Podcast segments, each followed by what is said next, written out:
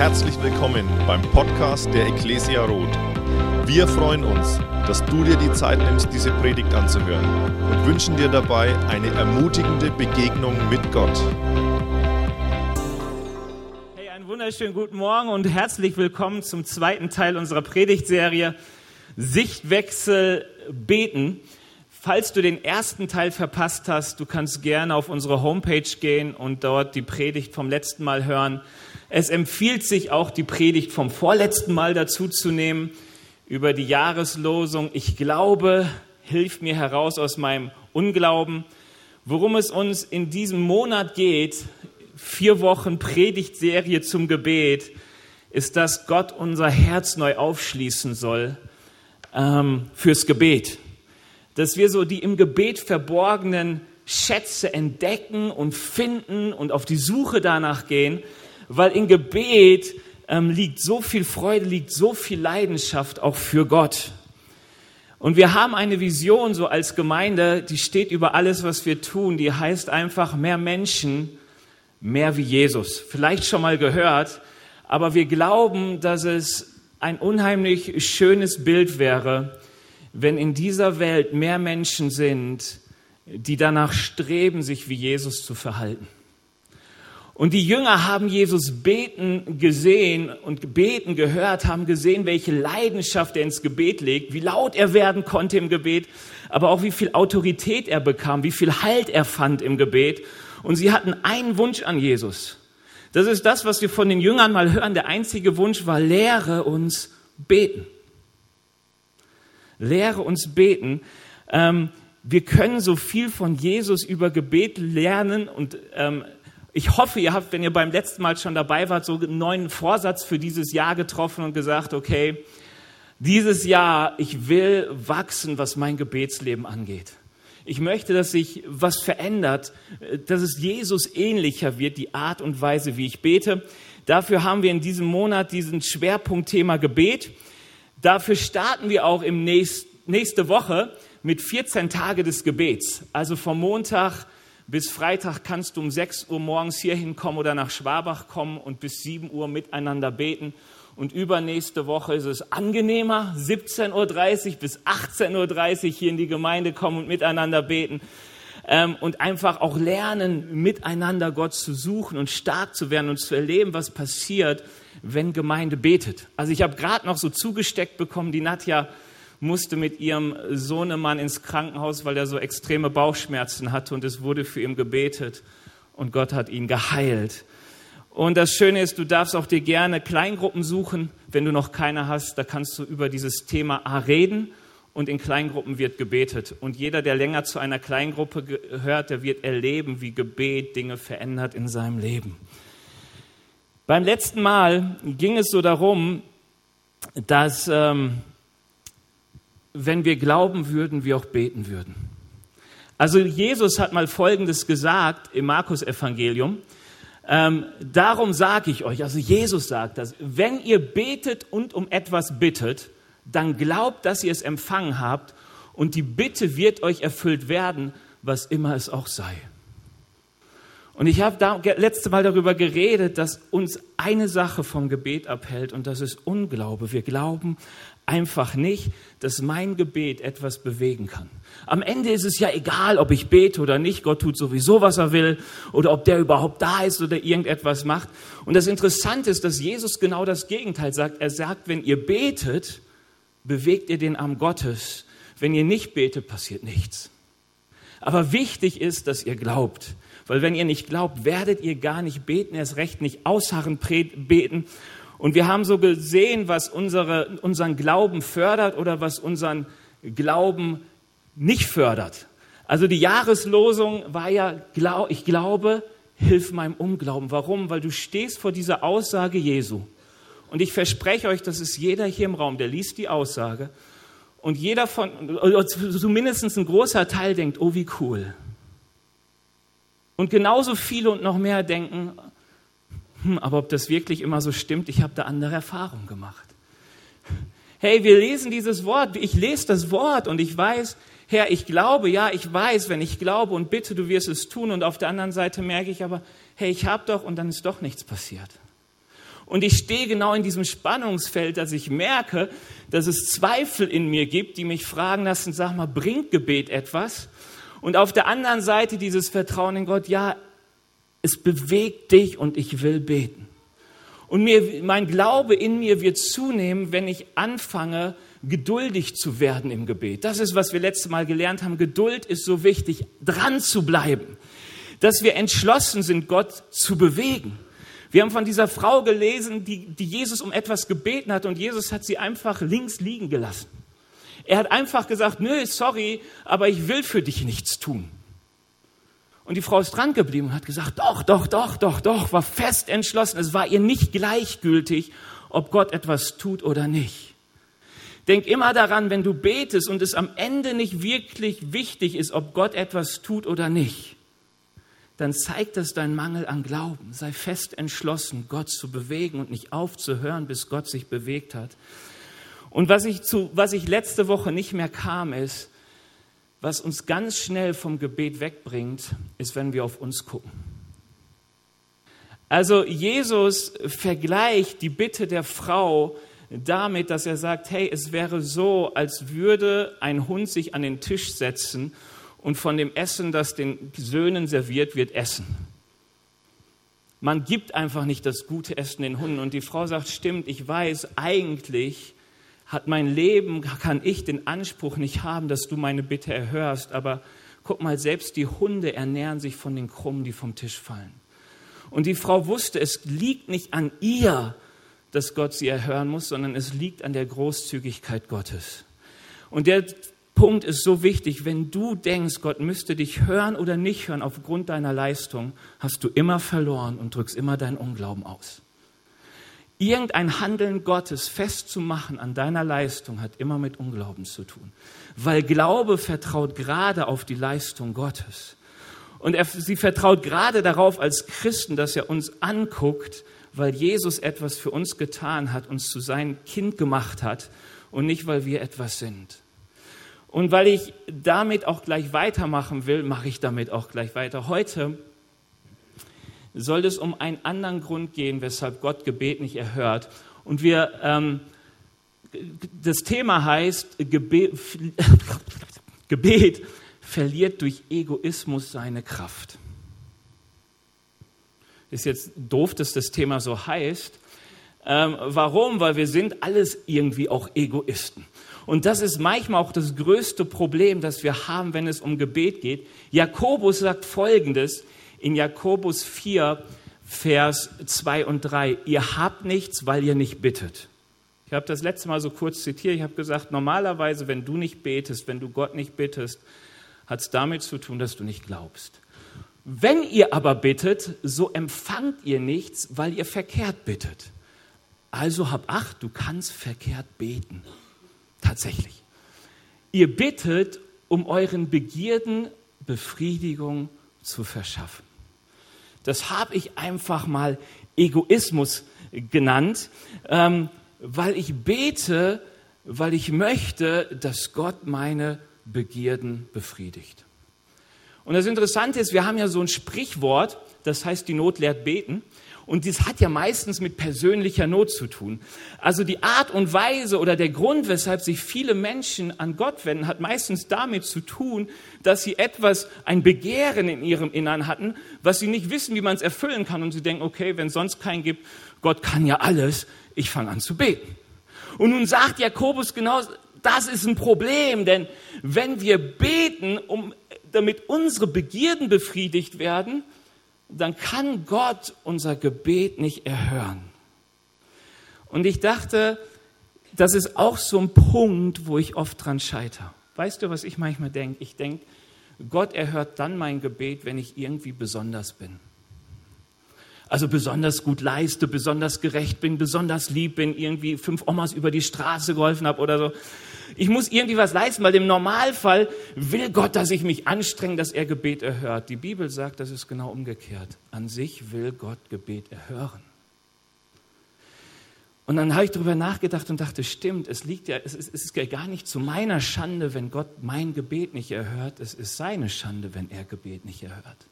Weil Gott hat versprochen, dass er Gebet erhört. Wenn er das nicht tut, Fällt es auf ihn zurück?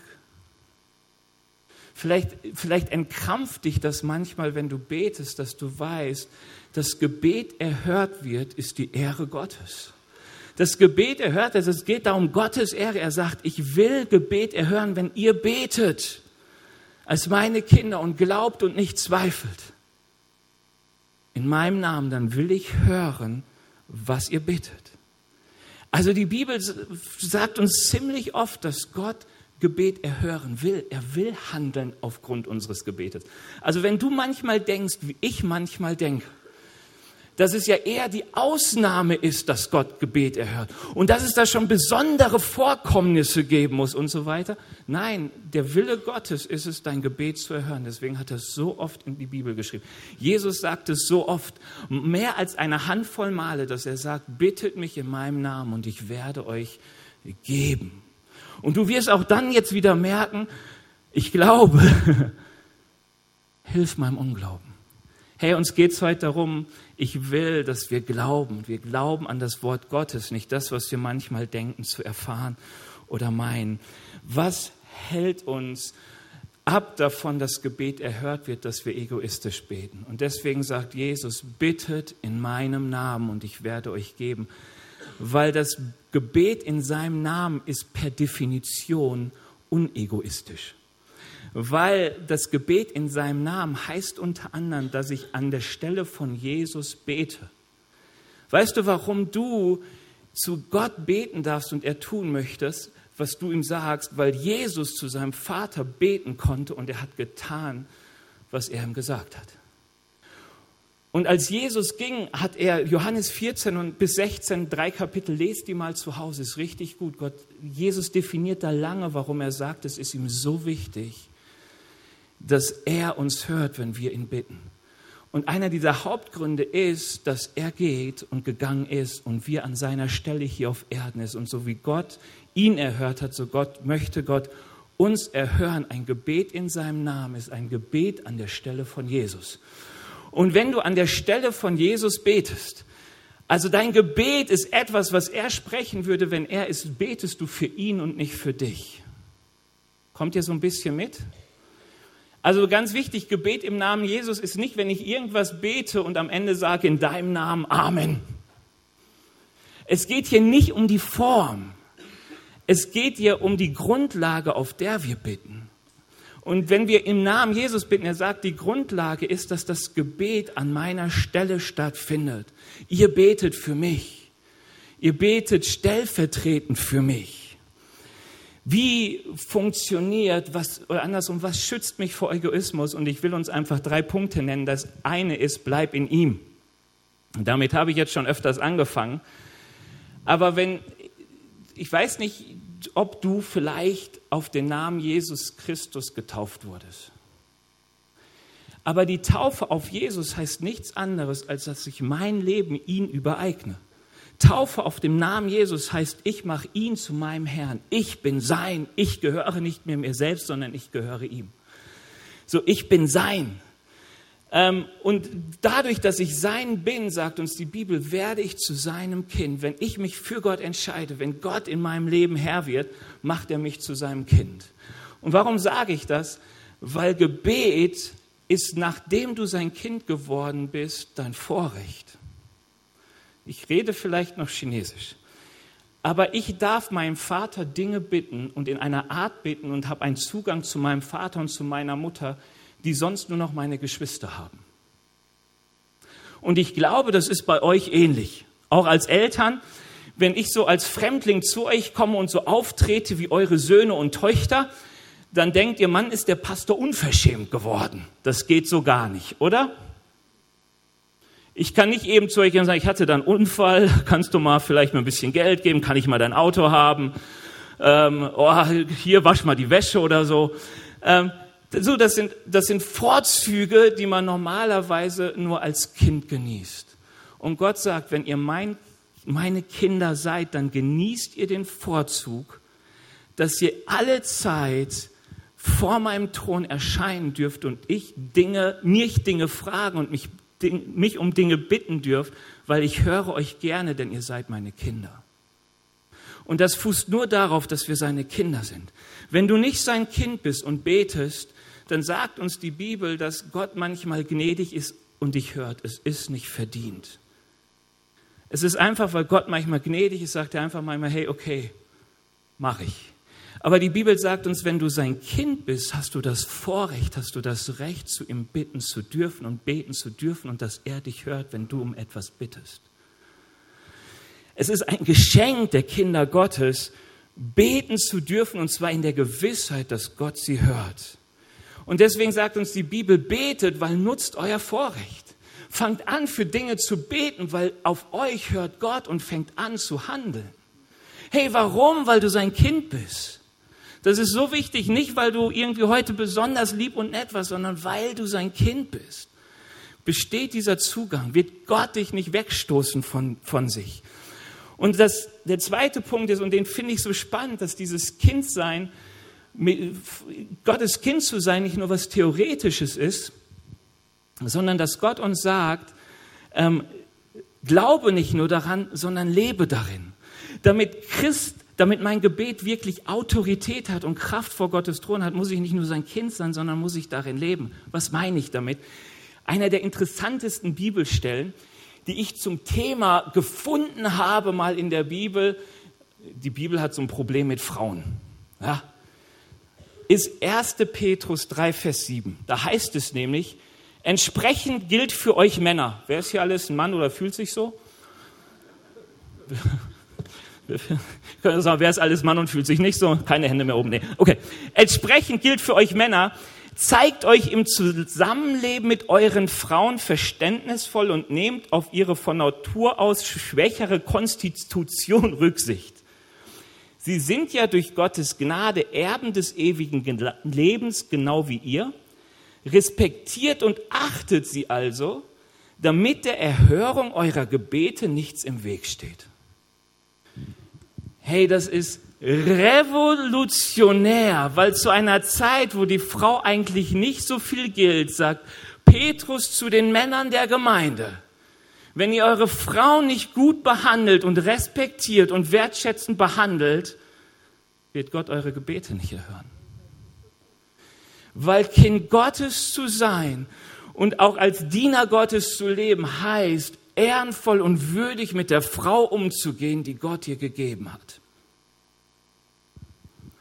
Frauen, die Hände hoch, meine Frau ist nämlich nicht da. Welche Männer, Ehemänner behandeln euch respektvoll und so? Wer sagt, hey, mein Mann macht das richtig gut? Okay. Die anderen haben mich nur nicht richtig verstanden. Hey, aber dein, dein Wandel, dein, dein Leben macht etwas aus. Und Jesus sagt, an anderer Stelle sagt er, wenn du nicht vergibst, ihr kennt das Vater unser, vergib meine Schuld, wie auch wir vergeben unseren Schuldigern. Jesus sagt, wenn du nicht vergibst, vergebe ich auch nicht. Und du denkst, komisch, warum erhört Gott mein Gebet nicht? Wieso bleibt die Schuld in meinem Leben verankert? Wieso werde ich sie nicht los? Weil wenn du nicht vergibst und lebst als Kind Gottes, und als Kind Gottes vergeben wir gerne, weil Gott unser Vater gerne vergibt, dann wirst du merken, dass dein Gebet nicht erhört wird. Die Bibel sagt uns, das gerechten Gebet vermag viel. Das ist das Gebet dessen, der in dem lebt, was Gott ihm gesagt hat. Er sagt zum Beispiel dem Hauptmann in Apostelgeschichte 10, wieso wurde sein Gebet erhört? Weil Gott seine Almosen gedachte. Weil er großzügig lebte. Gott sagt, ich habe deine Gebete und dein Almosen gesehen. Also du kannst das eine vom anderen nicht abkoppeln. Was heißt das praktisch? Das erste ist, wenn ich mein Gebet beginne, ich fange so oft Gott an zu danken, dass ich jetzt vor ihm treten darf. Ich ermutige mich in meinem Glauben und sage, unser Vater, Vater unser, was ist das Erste, was du hörst in diesem Gebet? Da besteht eine Beziehung, die besteht auf, er ist mein Vater, ich bin sein Kind. Und ich fange an zu danken und baue meinen Glauben auf, dass ich weiß, wenn ich Gott um etwas bitte, er liebt es mir zu geben. Hebräer 11, Vers 6, wenn ihr zu Gott kommt, ihr müsst erwarten, dass er ist und euch beschenken will. Du musst erwarten, wenn du betest, dass er dich hört. Das ist das, was Gott will, wenn du zu ihm kommst. Meine nächste Frage, die ich mir oft stelle im Gebet, ist so eine Herzensfrage. Sag mal, Benny, ist es wirklich dein Anliegen, dass du Jesus ähnlicher werden willst? Oder willst du eher, dass dieser Gott dir jetzt dient und du nicht ihm? Das ist mit diesem in ihm bleiben. Wo liegt denn mein Herz? Hey, und ganz ehrlich, ich bin wohl Pastor und ich werde bezahlt für meinen Job und so, aber ich muss mich oft korrigieren bei Gott und sagen, Herr, ich bin nicht bei dir geblieben. Ich bin so weit weg von meinen Herzensanliegen. Es gibt so viele Dinge im Alltag, die haben mich gefangen genommen. Und eigentlich bin ich hier, weil ich ein Bedürfnis habe. Das ist rein egoistisch. Vergib mir. So oft fängt oder ist auch ein Teil gerade am Anfang meines Gebetes damit, dass ich sage, Herr, ich will dir dienen und nicht mir selbst. Und ich will, dass ich dir diene und nicht du mir. Auch wenn ich weiß, dass du mir dienst, ganz besonders dann, wenn ich mich um dein Reich zuerst kümmere. Und ich will dir etwas sagen, wenn du mit Sünden Probleme hast, wenn du mit Unglauben Probleme hast, wenn du Probleme mit deinem Ehepartner hast und sagst, es ist so unmöglich, diese Person lieb und nett zu behandeln, dann mach doch gerade diese Dinge zu einem deiner Gebetsanliegen. Ich rede mit Gott über meinen Unglauben und über meine Probleme und ich sage, Herr, hilf mir. Ich will glauben, aber hilf meinem Unglauben. Ich will von Dingen loskommen, hilf mir. Ich will meine Frau gut behandeln und ich will sie verstehen. Hilf mir. Es ist manchmal so schwierig, ich weiß nicht, ob ihr das auch erlebt, aber es ist manchmal so schwierig, sich zu verstehen nur. Und dann kommt so viel Missverständnisse. Und dann ist man angepisst voneinander. Und dann stehst du da im Gebet und die ganze Zeit geht dir nur diese Wut über deinen Ehepartner durch den Kopf. Sie ist heute nicht da. Erst heute Abend, da predige ich anders. Ähm, weißt du, und es geht dir, was musst du tun, was muss ich tun? Ich muss sagen, Herr, du siehst, wie wütend ich gerade bin und ich weiß, es ist nicht in Ordnung, hilf mir. Ich will dir dienen. Das ist so gut, bleib in ihm, das gibt deinem Gebet Autorität und nimmt den Egoismus daraus. Zweiter Punkt ist, bete nach seinem Willen. Und du denkst, ja genau, das ist immer dieses Häkchen, diese Fußnote bei diesem ganzen Gott erhört mein Gebet Problem. Ich weiß ja nie, ist es sein Wille oder nicht. Beim letzten Mal habe ich darüber gebetet, wenn Gott sich nicht bewegt, bete weiter und bewege ihn. Und wenn er sich unwillig zeigt, dann bete weiter, bis er sich bewegt. Ich habe gesagt, dann ist ganz, ganz wichtig aber zu wissen, dass du wirklich in seinem Willen bist. Und unser Problem ist oft, dass wir denken, ach ja, wenn es dein Wille ist, dann tu es, wenn nicht, dann eben nicht, weil so sicher bin ich mir nicht. Und ich glaube, es ist so wichtig, dass wir wissen, es gibt die Art und Weise, nach seinem Willen zu beten und Dinge durchzubeten, bis sie sichtbar werden, weil du weißt, es ist der Wille Gottes. Die Frau wusste, dass es der Wille Gottes ist, seine, ihre Tochter gesund zu machen, Matthäus 15. Wenn du beim letzten Mal nicht da bist, da ging es um Matthäus 15. Die Tochter war krank einer Frau und sie wusste, Jesus will sie gesund machen. Es ist sein Auftrag. Und die Bibel sagt uns, dass Gottes immer ist, dass sein Name zur Ehre kommt, dass sein Reich gebaut wird und dass sein Wille geschieht, oder? Das ist immer der Wille Gottes. Und ich dachte mal, wir machen das mal so, die Bibel ist mein Zeuge, es geht ja gar nicht immer so darum, was ich sage. Schauen wir mal, wie die Bete in der Bibel aussehen. Wie haben denn die Apostel gebetet? Wie haben die Gemeinde gebetet? Wir rauschen jetzt mal durch so ein paar Bibelstellen. Einfach mal nach vorne klicken, ähm, weil die habe ich nur auf der Folie geschrieben. So, Paulus, ich bete darum, dass eure Liebe immer reicher und tiefer wird und dass ihr immer mehr Einsicht und Verständnis erlangt. Alles Gute, was Christus in einem in einem von Schuld befreiten Leben schafft, wird dann bei euch zu finden sein. Und das alles zu Gottes Ehre und seinem Lob. Paulus hat gebetet, sodass Gott die Ehre bekommt. Und deswegen hat er für die Christen in Philippi gebetet, dass die Liebe immer reicher und tiefer wird und dass sie Einsicht und Verständnis erlangen. Wie oft betest du dafür, dass die Liebe deiner Kinder, dass die Liebe äh, deiner Arbeitskollegen tiefer wird, dass sie anfangen, Gott zu erkennen, dass sie mehr bekommen, Erkenntnis bekommen von dem Schöpfer dieser Welt. Warum? Weil wenn das passiert, wird Gottes alles zu Gottes Ehre und seinem Lob passieren. Gehen wir mal weiter. Nächste Bibelstelle. Betet auch für mich, hier schreibt Paulus, damit Gott mir zur rechten Zeit das rechte Wort gibt und ich überall das Geheimnis der rettenden Botschaft frei und offen verkünden kann. Auch hier im Gefängnis will ich das tun. Also der war kein Verbrecher in dem Sinne, er hat, war halt im Gefängnis, weil er Christ war. Betet darum, dass ich auch in Zukunft diese Aufgabe mutig erfülle, so wie Gott sie mir aufgetragen hat. Wie oft ist das das Gebet?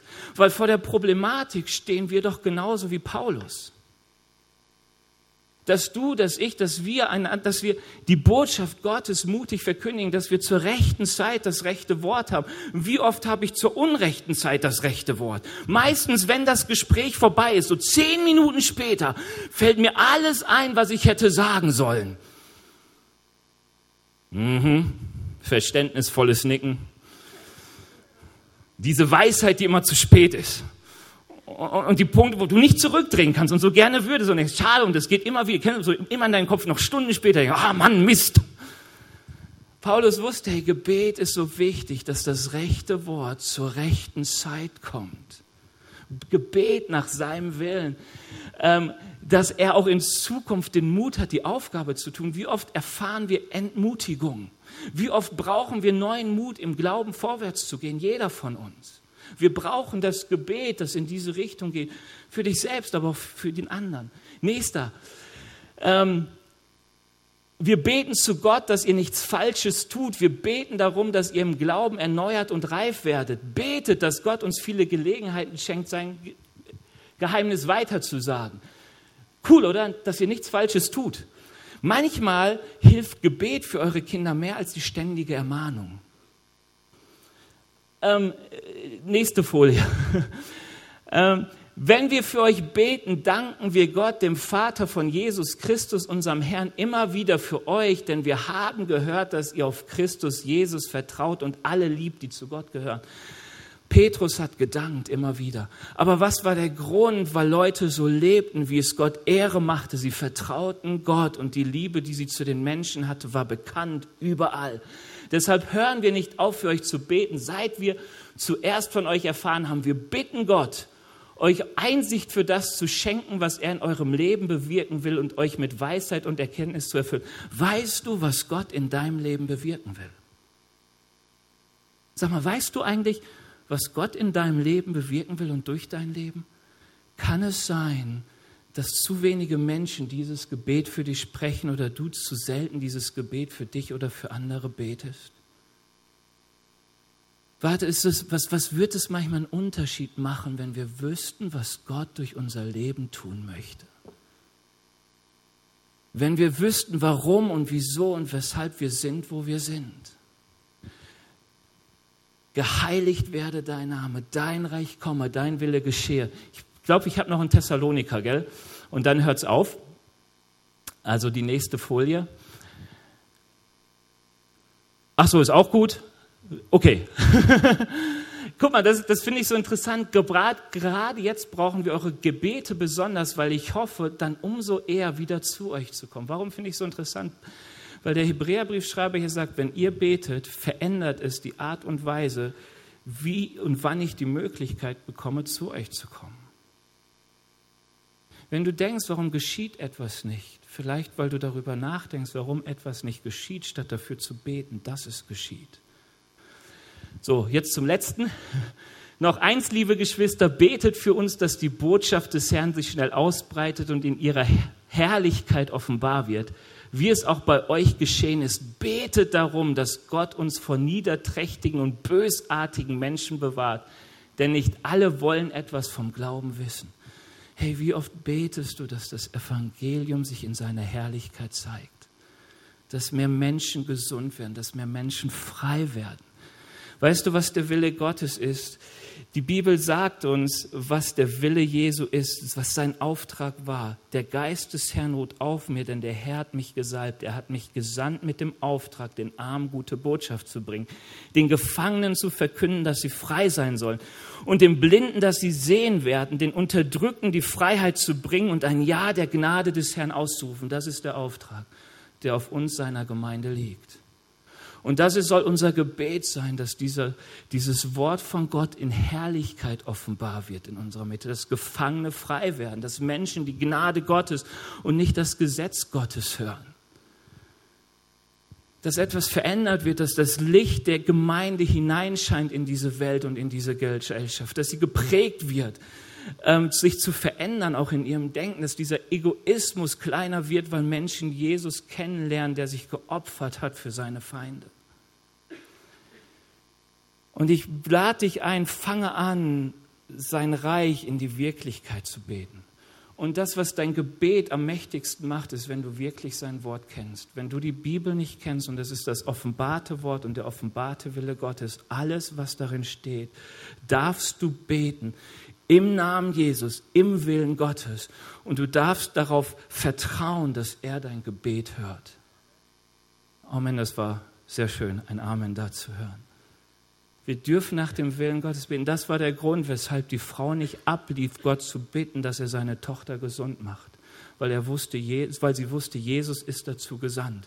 Wenn er jetzt gerade unwillig war, dann konnte, wusste sie, sie kann seinen Willen, sie kann ihn tätig machen. Sie kann ihn zu Werke gehen lassen. Sie kann ihn rufen, weil sie wusste, eigentlich ist es der Wille Gottes. Und ich will dir eines sagen, einfach mal so eine Frage stellen zum Nachdenken. Wie oft betest du für deine Kinder? Wie oft betest du für deine Ehepartner? für deinen Ehepartner, ähm, hoffentlich Singular. Ähm, das ist ein gutes Weise. Zwar überfordern auch jeden Menschen eigentlich. Also, okay, also wie oft betest du für deinen Ehepartner, für deine Eltern, für deine Freunde, für deine Arbeitskollegen, für deinen Chef? Warum sage ich das? Wenn du nicht betest, wer wird für sie beten? Wenn wir nicht anfangen, für die Menschen zu beten, für die wir Verantwortung tra tragen, wer wird für sie beten? Und wie können wir erwarten, dass sich etwas ändert, wenn wir nicht für sie beten? Und ich sage dir, oder ich, was heißt ich sage dir, ich sage uns, ich sage auch mir, ich weiß, Gebet verändert mehr als tausend Worte zu sonst irgendjemand. Lass uns lernen, wirklich zu beten und unsere Verantwortung wahrzunehmen. Diesen Weg, den Gott uns eröffnet hat, zu seinem Thron zu nutzen und anzufangen, gerade für die Dinge und gerade für die Menschen zu beten, die uns so nah sind. Fang mal damit an. Es ist so gut. Und der letzte Punkt, und dann bin ich auch fertig. Ich habe ihn genannt, bete in Übereinstimmung in Einheit mit der Gemeinde. Vielleicht noch kurz zum letzten Punkt. Egoismus, dein Egoismus stirbt, wenn du anfängst, den Willen Gottes in die Welt zu beten. Und wenn du manchmal in die Bibel guckst, was ich immer mache, um sie zu verstehen, ist, sag mal, Benny, wenn du Paulus wärst, was müsstest du alles geschehen sein, damit du das schreibst, was er schreibt? Versuche mich einfach mal in die Lage manchmal zu setzen. Guck mal, Paulus erlebt so eine Szene, da sagt er, von Stadt zu Stadt wird mir bezeugt, dass ich nach Jerusalem gehen soll und dort viel Leid erfahren werde.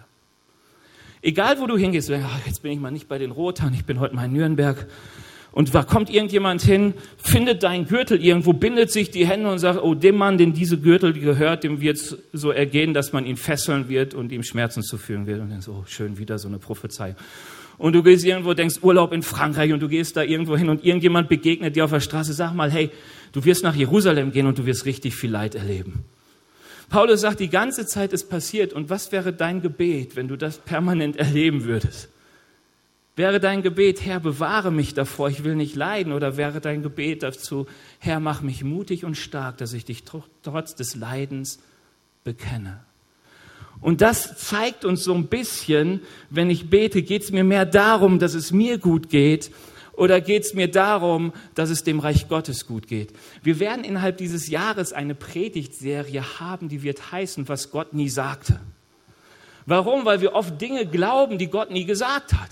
Zum Beispiel höre ich immer wieder, dass Gott, Leute sagen, hey, Gott will, dass ich glücklich bin. Gott will nicht, dass du glücklich bist, Gott will, dass du Leben hast. Da gibt es einen Unterschied.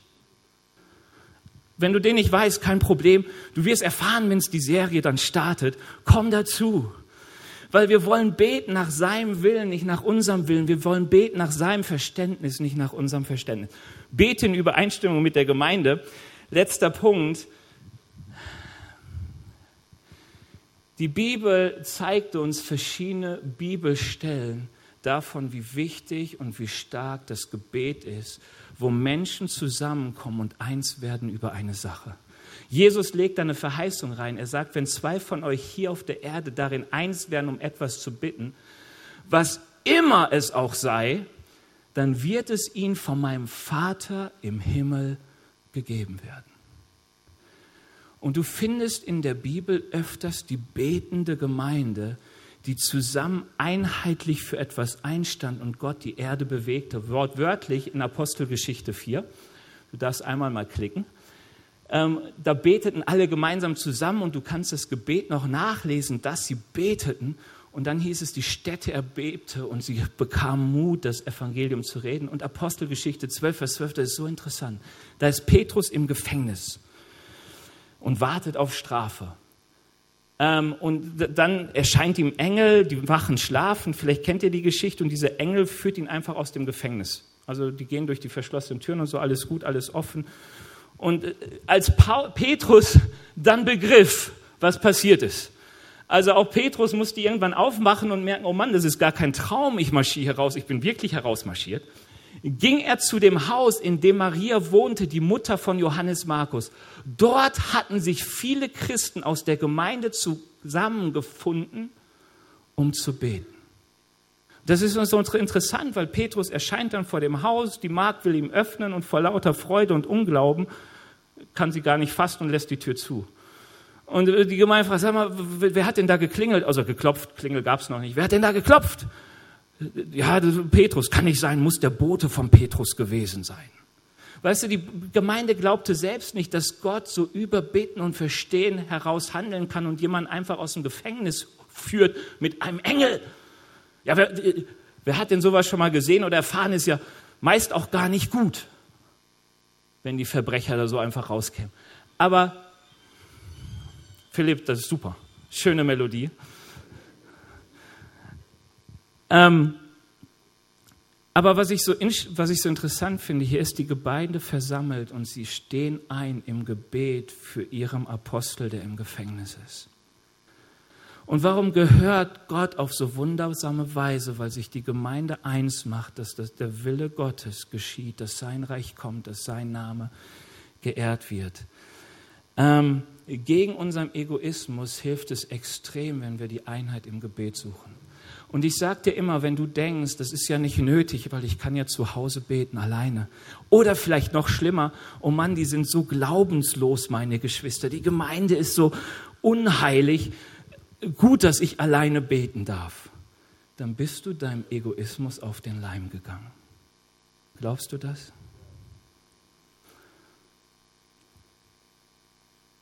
Wer sich zurückzieht, der sündigt, sagt die Sprüche. Man darf sich auch zurückziehen, das ist manchmal gut. Also jeder, der mich kennt, der weiß, dass ich manchmal sage, eigentlich mag ich keine Menschen. Aber Jesus liebt sie und weil er sie liebt, muss ich mich verändern. Also alles gut, alles gut. Das Problem haben wir alle ab und zu. ähm,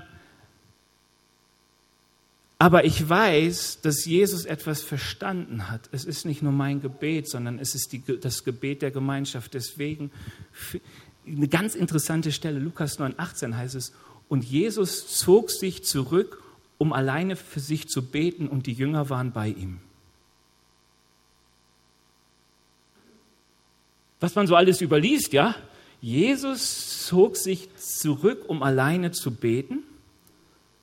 Und seine kaum sichtbaren zwölf Jünger waren bei ihm.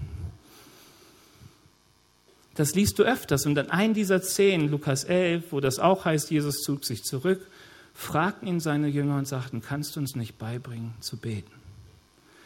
Und als Jesus in großer Not war, und er eigentlich wusste, seine Jünger werden ziemlich schnell einschlafen, nimmt er genau diese Jünger und sagte, bitte betet mit mir, werdet eins mit mir im Gebet, weil das einheitliche Gebet der Gemeinde hat eine Kraft, die du als Einzelner nie erreichen kannst.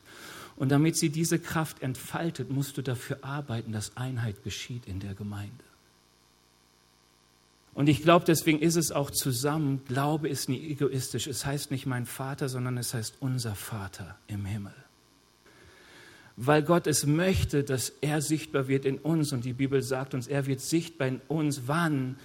Wenn die Christen Liebe untereinander haben. Wenn sie die Einheit suchen. Wenn sie zusammen dafür einstehen, dass sein Reich und nicht mein Reich passiert. Und deswegen ist das Gebet in einer unvollkommenen Gemeinde, manchmal viel kraftvoller als dein vollkommenes Gebet allein daheim, weil darin eine Verheißung liegt, wenn wir darum kämpfen, eins zu sein. Und damit möchte ich aufhören mit, mit der Predigt heute. Habe lang genug gepredigt. Ich will dir nur, nur, nur Heuwegelchen. Okay. Irgendwann kleben die Lippen zusammen, aber ich will dir Mut machen. Sei nächste Woche dabei. Wenn du zwischen 6 und 7 Uhr noch nicht auf dem Weg zur Arbeit sein musst oder der Weg an der Gemeinde vorbeiführt, komm mal rein. Wenn du in Schwabach wohnst, wir haben einen Ort in Schwabach, wo wir beten. Du hörst gleich noch in der Meditation, was das ist, aber wachs mal, indem du sagst, okay, ich, ich, ich, ich, ich gebe mir einen Ruck. Weißt du, 6 Uhr ist auch nicht meine Zeit, da schon mit Menschen zu beten. Da bete ich mit meiner Kaffeetasse. Irgendwie. So. Aber es gibt Kaffee. Hey. Und weißt du, warum sage ich das? Weil ich weiß, dass ich, oder ich glaube, dass das Wort Gottes recht hat. Herr, ich glaube, beweg mich trotz meines Unglaubens am Montag früh um halb sechs aus dem Bett, damit ich um sechs Uhr zum Gebet dabei bin. Und ich finde es richtig cool. Ich habe gehört, dass die Jugend sich schon committed hat. Wir sind voll dabei an zwei Tagen, einen Tag, an zwei Tagen pro Woche. Und äh, an den anderen gucken sie, was geht. ähm, aber ich will dich einladen, auch wenn hier Lobpreisabend ist, so, hey, behalt dein Gebetsanliegen nicht für dich, mach dich eins mit deinem Ehepartner, mach dich eins mit Menschen und Freunden, bete zusammen. Das bewahrt dich auch vor Egoismus, weil es manche gibt, die sagen, hey, da bin ich nicht eins mit dir, lass uns für etwas beten, wo wir wirklich zusammen eins werden, weil es ist der Wille Gottes, den wollen wir ins Leben beten. Lass uns mal aufstehen. Und das Schönste ist doch, wenn man eine Predigt übers Gebet gehört hat, zu beten. Du weißt du, das ist der Grund, weshalb wir eigentlich jeden Sonntag Menschen einladen, anfangen, zu ihrem Gott zu beten. Weil ich glaube und wir glauben, dass wenn du bittest nach seinem Willen, er dich hören wird. Und das einfachste Gebet ist, Herr, wenn es dich gibt, dann zeig dich mir. Und wir glauben, dass Gott dieses Gebet erhört, weil es ein Gebet ist nach dem Willen Gottes. Er will sich dir zeigen. Du sollst ihn kennen. Und ich weiß nicht, was heute Morgen auf deinem Herzen ist, was dich bewegt, ob dich durch die Predigt etwas bewegt, wo du denkst, Mann, Herr, ich vergib mir, dass ich nicht mehr bete. Hilf mir heraus aus meinem Unglauben, damit ich wieder ähm, glaubensvoll bete. Vergib mir, wo ich so auf meine Leistung vertraut habe und nicht auf deine. Vielleicht ist es auch, dass du sagst, Herr Jesus, ich danke dir so sehr, dass ich erleben darf, wie du Gebete erhörst mal wieder darüber nachzudenken, was er dir Gutes getan hat und Danke zu sagen. Vielleicht ist es gerade eine Sehnsucht für deine Arbeitskollegen zu beten und zu merken, Mann, so eine schlechte Atmosphäre in der Firma, wir sind so depressiv, der, der, der Lage der Firma geht so schlecht, ich fange jetzt an zu beten. Ich bete, dass ich Hoffnungsträger bin, dass ich mutig bin, dass ich jemand bin, der der die Freude Gottes im Herzen trägt und auf der Zunge. Was auch immer es ist, wir werden jetzt ein Lobpreislied singen und formulier doch dein eigenes Gebet. Und ich will dir nur sagen, wenn du Jesus noch nicht zu deinem Herrn gemacht hast, du nicht sagst, hey, ich, ich erlebe und weiß, ich bin sein Kind, ich, ich, ich trage nicht diese Freude, diesen Frieden in mir, dann lade ich dich ein, sprich einfach nur dieses eine Gebet, Herr, wenn es dich gibt, dann zeig dich mir, ich will dich kennenlernen. Herr Jesus, ich danke dir, du bist heute Morgen hier und ich danke dir für dein Wort, das wahr ist. Herr Jesus, wenn wir uns auf dein Wort verlassen, dann stehen wir stabil. Und ich bitte dich, dass du uns hilfst zu glauben. Herr Jesus, dass egal wie viel Glauben wir haben, wenn es nur so ein bisschen ist, dass wir nach diesem Glauben handeln. Herr Jesus, hilf uns heraus aus den Zweifeln, aus, die, aus den ganzen Fragezeichen, die, die wir um dich herum malen, die wir manchmal um dein Wort herum malen. Herr Jesus, danke, dass du dich jetzt mächtig erweist, dass du uns begegnest, dass wir dich erleben dürfen. Amen. Wir hoffen, dass dir diese Predigt gefallen hat und dich in deinem Leben mit Gott stärkt. Außerdem wollen wir dich gerne besser kennenlernen. Dazu bist du herzlich eingeladen, unsere Sonntagsgottesdienste um 10 und 17 Uhr zu besuchen. Schau doch mal auf www.ecclesia-rot.de vorbei oder auf den sozialen Medien unter Ecclesia Rot. Wir freuen uns auf dich.